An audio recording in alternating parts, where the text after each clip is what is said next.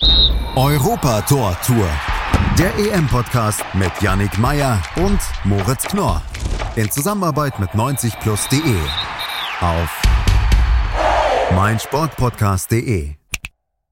Da sind wir wieder beim Podcast Europa Tor Tour, dem EM-Podcast von meinsportpodcast.de in Zusammenarbeit mit 90 Plus. Alles, was am zweiten Viertelfinaltag passiert ist, das werde ich nun, ich, das bin Yannick Meyer, besprechen mit Sarom 7H von 90 Plus. Sarom, grüß dich. Moin. Ich würde sagen, das Achtelfinale dieser Europameisterschaft war ja sehr kurios. Es gab sehr viele Überraschungen. Der erste Tag des Viertelfinals, da gab es zwar ergebnistechnisch nicht wirklich Überraschungen. Die Spiele waren aber durchaus ansehnlich, waren gut und waren auch wirklich spannend. Gestern der Tag ließ etwas zu wünschen übrig, oder wie hast du ihn gesehen? Ja, fand ich auch. Ähm, Gerade die Partie äh, Ukraine gegen England, also ging zwar am Ende 4-0 für, für England aus, aber war doch sehr, also über weite Strecken sehr viel Leerlauf und einfach nur Ballgeschiebe. Ähm, aber die Engländer kommen damit ja auch bei diesem Turnier offensichtlich zum Erfolg. Richtig, ich würde sagen, wir fangen wie immer chronologisch an. Gestern waren ja die Spiele Tschechien gegen Dänemark. Dänemark steht im Halbfinale mit einem 2 zu 1 Sieg und Ukraine gegen England am Ende ein sehr, sehr deutliches 4 zu 0 für die Three Lions. Aber wie gesagt, wir fangen mal an mit Tschechien gegen Dänemark. Das ging am Ende 2 zu 1 für die Dänen aus. Aber wie du auch schon vorher gesagt hast, es war durchaus ein knappes Spiel. Ja, genau. Ähm, sehr, also auch auf dem Papier nehmen sich die beiden Mannschaften eigentlich nichts. Und dann, ja, wie es dann häufig so kommt, dann äh, braucht es auch eben dieses Quäntchen Glück vielleicht. Äh, ich glaube, es war ein langer Ball auf, ich meine, Braithwaite. Äh, ich bin mir aber nicht mehr ganz sicher. Und ähm, ja, der, der vertendelt den Ball gegen äh, Cheluska, den äh, Tschechen, tschechischen Verteidiger. Und die Dänen kriegen eine Ecke. Völlig unverständlich. Also auch in tausend Wiederholungen war das nicht nachzuvollziehen, warum es da Ecke gegeben hat. Aber das ist halt kein Fall für den Videoschiedsrichter, weil eben auch gesagt wird, wenn sowas mal passiert, dann hat die Mannschaft ja auch immer noch, noch die Chance, die Ecke zu verteidigen. Da haben sich die Tschechen gedacht, wir verteidigen die Ecke einfach mal nicht, haben Delaney in der Mitte komplett freigelassen und der hat sich dann eben bedankt, konnte easy einköpfen.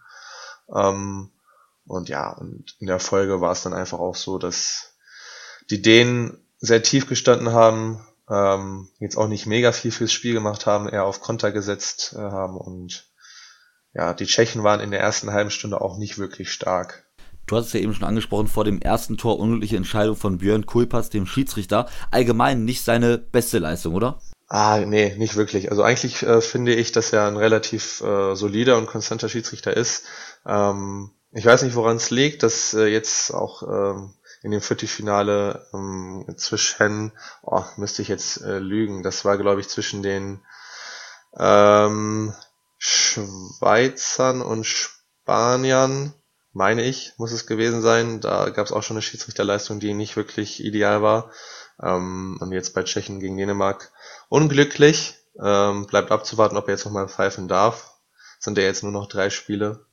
Ähm, und ich denke, da sind andere Schiedsrichter vielleicht ein bisschen weiter vorne. Zum Beispiel die deutsche Vertretung Brüch der macht ein sehr gutes Turnier. Wenn wir nochmal auf die Tschechen zu sprechen kommen, die jetzt ja ausgeschieden sind, da hat ja Patrick Schick sehr überzeugt mit seinen fünf Toren und hat sich durchaus ins Rampenlicht internationaler Topclubs geschossen. Ja, das war vor dem Turnier auch gar nicht so zu erwarten, ähm, weil er bei Leverkusen jetzt nicht wirklich eine exzellente Saison gespielt hat, äh, um es mal nett auszudrücken. Er hat zwar immer wieder angedeutet, auch bei Leipzig äh, in den letzten Jahren, wozu er fähig sein kann, aber konnte es nie über eine ganze Saison hinweg konstant abrufen. Ähm, gestern hat er ja auch wieder getroffen, ähm, aber blieb meiner Meinung nach über weite dessen, äh, Strecken des Spiels dann doch auch relativ blass. Ähm, ich glaube, die beste Phase hatten die Tschechen in der zweiten Halbzeit, so die ersten fünf bis zehn Minuten, ähm, wo er gemeinsam dann aber auch mit einem zweiten Stürmer, äh, Kremenschik, der gekommen ist, äh, relativ viel Druck gemacht haben. So ist er dann auch dann das 2-1 irgendwann gefallen. Worüber wir bei dem Spiel natürlich noch kurz quatschen müssen, Sarom, ist die Tatsache, dass sich ja Thomas Suchek, der Mittelfeldspieler von Tschechien, stark am Kopf verletzt hat, hat auch stark geblutet, mit dem Turban lief er da rum und wirklich Blut verschmiert, also überall Blut auch am Hals. Sehr, sehr unschöne Szene, wie ich finde. Der Schiedsrichter hat es nicht gesehen, muss er natürlich eigentlich und ihn dann eigentlich nochmal runterschicken, aber generell findet das Thema Kopfverletzung im Fußball, beziehungsweise generell im Sport ja noch nicht die Beachtung, die es eigentlich finden müsste, weil das ja wirklich gefährlich ist. Was sagst du denn, sollte man, wenn es so stark blutet, blutet, überhaupt weiterspielen, auch mit dem Turban? Es gab ja schon oft dann auch ähm, ja die Situation, wo die Spieler dann ja auch äh, überprüft wurden, zum Beispiel auf eine Gehirnerschütterung. Eigentlich sind die Teams da ja auch zu angehalten, ähm, weil, wie gesagt, äh, Kopfverletzungen sind äh, nicht zu unterschätzen. Ähm, wenn man mal auf die andere, auf eine andere Sportart blickt, den American Football, natürlich ist es ein anderer Sport und da ist das Thema viel größer mit Kopfverletzungen, weil die auch ständig ähm, ja, belastet werden. Ähm, aber ja, ich, ich finde schon, dass es in den letzten anderthalb, zwei Jahren in, auch im Fußball an Bedeutung gewonnen hat, Kopfverletzungen, aber nichtsdestotrotz sollte man auf jeden Fall ähm, also ich will den Ärzten auch nichts unterstellen. Also ich denke schon, dass die natürlich auch checken, ob die Spieler in Ordnung sind. Und natürlich sagt der Spieler, er will weiterspielen oder er kann weiterspielen. Ähm, aber da muss, muss in Zukunft vielleicht auch nochmal ähm, andere Standards her äh, oder ähnliches. Im Football gibt es ja das sogenannte Concussion Protocol, wo die Spieler dann erstmal ähm, überprüft werden, äh, intensiv, ob sie jetzt eine Gehirnerschütterung haben oder nicht. Äh, da wird auch mittlerweile hart durchgegriffen. Ähm, und ja, die Szene war gestern, gestern war nicht schön. Wenn es am Ende wirklich hoffentlich nur einfach Blut war, dann sei es so. Äh, wir kennen ja die Bilder von Spielern, die mit Turban spielen. Was die zweite Halbzeit angeht, muss man ja ganz klar sagen, dass da auch wirklich viel Leerlauf war. Die Tschechen haben es probiert, haben sich aber nicht wirklich riesige Chancen herausgespielt, sage ich mal. Dann am Ende hatten die Dänen natürlich auch noch zahlreiche Konterchancen und hätten den Sack zumachen können. Thomas Watschlik, der Keeper der Tschechen, hat aber ein ums andere Mal pariert. Für dich einer der Torwerte des Turniers? Ja, auf jeden Fall. Also auch schon in den letzten, in den letzten Spielen der Tschechen hat er seine Mannschaft auch oft im Spiel gehalten. Und auch gestern, ähm, ja, du sag, du hast es gesagt, äh, relativ viel Leerlauf, beziehungsweise die Dänen haben den Tschechen einfach das Spiel überlassen, ähm, haben das Nötigste gemacht. Die Konter haben sie dann am Ende nicht genutzt, unter anderem auch, weil Watschlik gut gehalten hat. Äh, und die Tschechen hatten eben bis auf diese ersten fünf bis zehn Minuten in der zweiten Halbzeit auch also haben nicht wirklich Druck aufbauen können. Du, sie haben sie haben es versucht, aber es ist nicht wirklich was bei rumgekommen. Ähm, und ja, und von, von dem Spiel, ich glaube, das Highlight war, war ja das 2-0 der Dänen, wo äh, der Außenverteidiger Mähle, der finde ich auch ein sehr, sehr starkes Turnier spielt, ja, in ähm, Matcher-Manier den Ball mit Außenriss in die Mitte bringt. Ähm, das war auch sehr schön anzusehen. Und ähm, ja, Watschlik ist auf jeden Fall einer der Keeper, die bei diesem Turnier auf, auf sich aufmerksam gemacht haben. Lass uns nochmal die Ausgangslage jetzt für die Dänen vor dem Halbfinale besprechen. Es geht ja gegen England, über die wir natürlich gleich auch noch ausführlich reden würden, werden über das Spiel gegen die Ukraine. Aber welche Chancen gibst du den Dänen dort? Ich denke tatsächlich, dass es 40-60 ist und das auch, also für, also die Dänen 40, England 60 und das eigentlich auch nur allein aufgrund der Tatsache, dass sie in Wembley spielen. Ähm, die Dänen sind auf einer richtigen Erfolgsspur und ja, das merkt man auch. Äh, seit, seit der Sache mit Eriksen ganz am Anfang hat eigentlich niemand damit gerechnet, dass das jetzt noch so kommt. Ähm, allerdings muss man auch sagen, dass die Engländer jetzt der erste Gegner sind eines solchen Kalibers. Aber bevor wir noch kurz über das Halbfinale dann auch nochmal sprechen, beziehungsweise uns die Halbfinalbegegnung anschauen können, werden wir natürlich erstmal gleich das Viertelfinale finalisieren mit dem Spiel England gegen Ukraine, über das wir natürlich gleich auch noch ausführlich reden werden im Podcast Europa Tortur nach der Pause. Schatz, ich bin neu verliebt. Was? Da drüben. Das ist er. Aber das ist ein Auto. Ja, eben. Mit ihm habe ich alles richtig gemacht. Wunschauto einfach kaufen, verkaufen oder leasen. Bei Autoscout24. Alles richtig gemacht. Da sind wir schon wieder aus der Pause. Ukraine gegen England, das Spiel des gestrigen Tages am Ende 4 zu 0 gegen England und das 4 zu 0 für England und das war eine klare Sache. Die Ukraine sehr blass, sehr passiv. Sie sind viel gelaufen, aber nicht, äh, wie, wie sagt man, nicht ide also nicht gut gelaufen. Sie haben keinen Druck aufgebaut auf, auf die ballführenden Engländer. Äh, und die hatten echt keine Probleme. Also es hat schon fast wie so eine Art, also ich will es jetzt nicht zu zynisch sagen, dass es wirklich ein Trainingsspiel war, aber man hatte zu keiner Phase des Spiels das Gefühl, dass England irgendwie in Gefahr ist. Ähm, die, sie haben ja auch schon bereits nach fünf Minuten, nach vier Minuten haben sie ja getroffen. Harry Kane mit seinem äh, endlich mit seinem äh, wieder mit seinem Turniertreffer, mit seinem zweiten ähm, und wieder einmal beteiligt war auch Sterling, der einen wunderschönen Pass in die Schnittstelle spielt. Ähm, Kane läuft durch und schaufelt dann irgendwie den Ball mit der Pike über den ukrainischen Torwart ins Tor. Und das war dann eigentlich, wenn man es so nennen möchte, schon schon der Deckel. Ähm, die Engländer haben an, anschließend die Ballkontrolle gehabt, haben den Ball laufen lassen, haben die Ukrainer laufen lassen, ähm, hatten die Spielkontrolle und gab zwar hin und wieder dann auch mal so ähm, ja, Fauxpas. Pickford hat einen grauenvollen Fehlpass gespielt. Äh, äh Walker war's. Walker hat einen grauen, äh, grauenvollen Fehlpass gespielt. Jaremchuk war dann durch, wurde zwar noch gegen, äh, von Maguire bedrängt, aber Pickford hat dann am Ende gut gehalten. Aber das war eigentlich auch wirklich die einzige Situation der Ukrainer, die, wo man wirklich so das Gefühl hatte, da hätte ein Tor fallen können. Ansonsten war das sehr, sehr blass.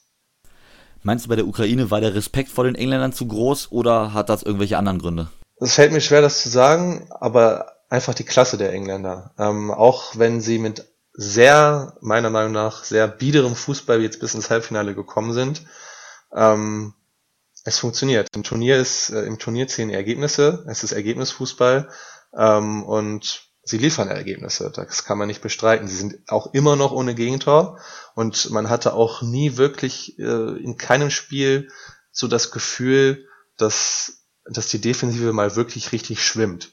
Auch, äh, ich meine, äh, Deutschland, wir hatten auch zwei, drei wirklich gute Szenen, ob es jetzt die Müller-Chance war oder die Chance von Werner. Aber selbst da, äh, England war zu keinem Zeitpunkt wirklich, sage ich mal, richtig offen hinten in der, in der Abwehrreihe. Äh, und ähm, man sagt ja auch immer so schön, äh, Offensive gewinnt Spiele, Defensive gewinnt Titel. Ähm, das kann gut sein, dass es auch dieses Mal so der Fall sein wird wenn man sich die englische Abwehr anschaut, natürlich fällt da ganz krass auf, dass man noch nicht ein Gegentor bekommen hat. Allerdings waren ja auch die Gegner immer noch nicht die allerstärksten. Gut, man hatte natürlich mit Deutschland einen Gegner dabei, aber so stark war ja das DFB-Team jetzt an dem Tag auch nicht, dass da die Engländer sonst was wie häufig ähm, gefordert worden wären in der Abwehr. Meinst du denn, diese englische Abwehr ist so gut oder wird die auch noch richtig Probleme bekommen, wenn es dann im Finale spätestens gegen einen Gegner wie Spanien oder Italien mit einer enormen Offensivwucht geht? Ja, also ich glaube schon natürlich, dass sie Qualität haben, sonst würden sie auch jetzt nicht dastehen, wo sie sind. Äh, nichtsdestotrotz ist das schon richtig, dass ähm, so richtig, richtig gute Competition hatten die Engländer jetzt in diesem Turnier nicht. Sie profitieren jetzt auch da, haben auch davon profitiert, den, sag ich mal, einfacheren Turnierbaum jetzt gehabt zu haben.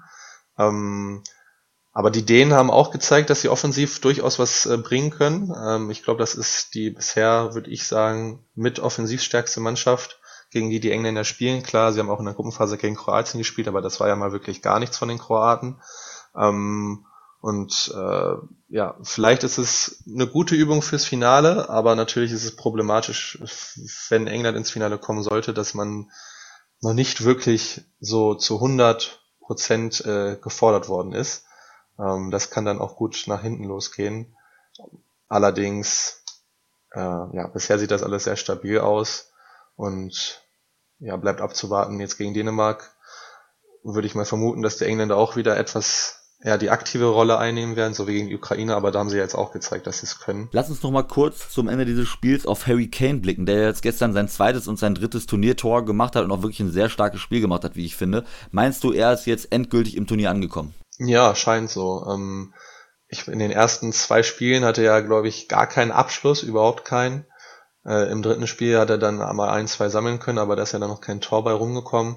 Ähm, anscheinend geht das Turnier für ihn jetzt, äh, ich sag mal, vom Treffen her erst richtig los. Ähm, aber er war ja auch schon vorher wichtig für das Spiel seiner Mannschaft. Also ist ja jetzt nicht der klassische Stürmer, der einfach nur vorne wartet, sondern er holt ja auch sich die Bälle im Mittelfeld ab, verteilt sie. Das hat man ja auch, den, auch an seinen Zahlen jetzt in der letzten Saison gesehen. Die meisten Vorlagen und die meisten Tore in der Premier League äh, zum Beispiel vor einem Kevin De Bruyne.